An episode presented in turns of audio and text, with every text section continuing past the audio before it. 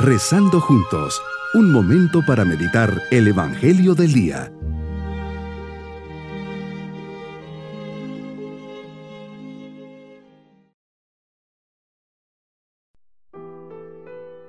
Les saludo en este día, sábado de la primera semana de Adviento. Dios vive, actúa y está presente en los hombres y en todas las criaturas de la naturaleza. Todo esto es posible cuando el presupuesto de nuestra oración deja de ser yo y se convierte en tú. Cuando dejo de oírme y comienzo a escuchar. Orar es sobre todo escuchar a Dios. Se requiere silencio y apertura de corazón. Presentarse uno mismo como es con sinceridad. El adviento es una ocasión para volver a meter a Dios en este diálogo. ¿Eres tú o debemos esperar a otro? que sea Él quien nos responda, quien nos asegure en el camino, quien ilumine las tinieblas de nuestro interior. Dios mío, yo te busco. Sé de ti tiene mi alma, en pos de ti languidece mi carne, cual tierra seca, agotada, sin agua. Salmo 63. Meditemos el Evangelio de San Mateo, capítulo 9, versículos 35 y capítulo 10, versículos 1, 6 al 8.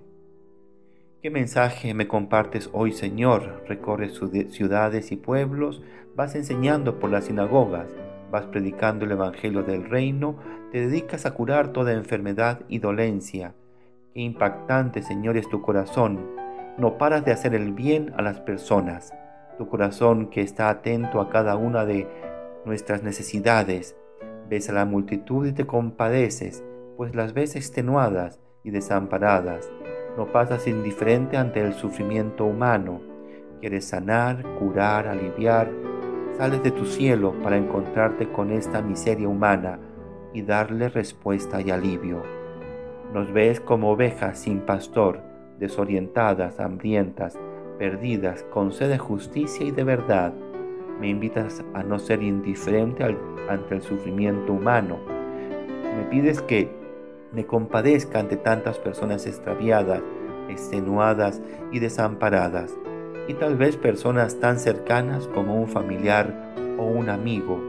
Me pides que salga de mi mundo, de mi burbuja, y toque a la puerta de estos corazones para llenarlos de esperanza, de amor, de paz, de alegría, de consuelo e ilusión, de sentido y de ganas de vivir. Cuántas ovejas descarriadas alejadas de ti, porque la ciencia, el materialismo o la falta de fe le han llevado a tomar otro rumbo, otro camino, y por lo tanto se acercan a un precipicio. Me pides que tome la iniciativa y los reencamine hacia ti, como la historia del niño que le dice al cardiólogo incrédulo, encontrará a Jesús en mi corazón, y este escéptico y frío le contesta, solo encontraré arterias dañadas, un corazón débil y que necesita ser operado, mucha razón y poca de fe, mucha soberbia y poca sencillez de corazón. Señor, nos invitas a rezar constantemente por aquellos trabajadores que dedicándose en cuerpo y alma se entregan a llevar tu palabra. Mucha es la mies, poco los trabajadores.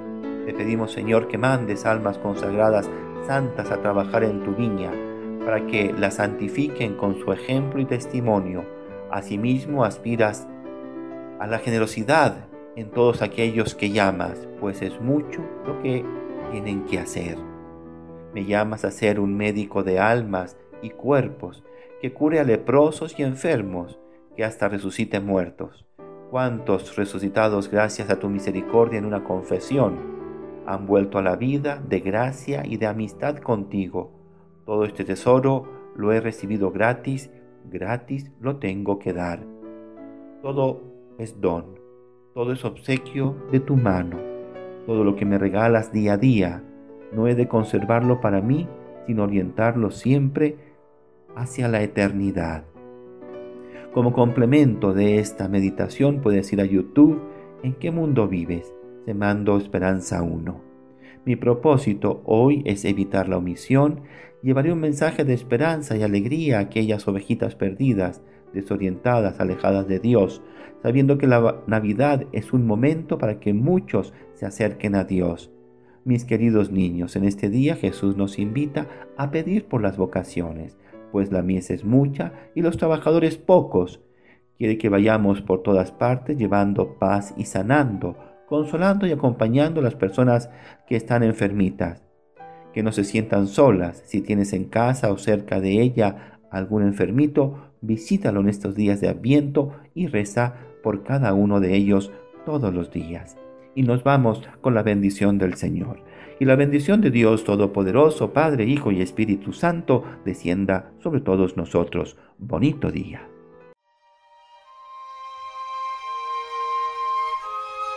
Hemos rezado junto con el Padre Denis Doren, Legionario de Cristo.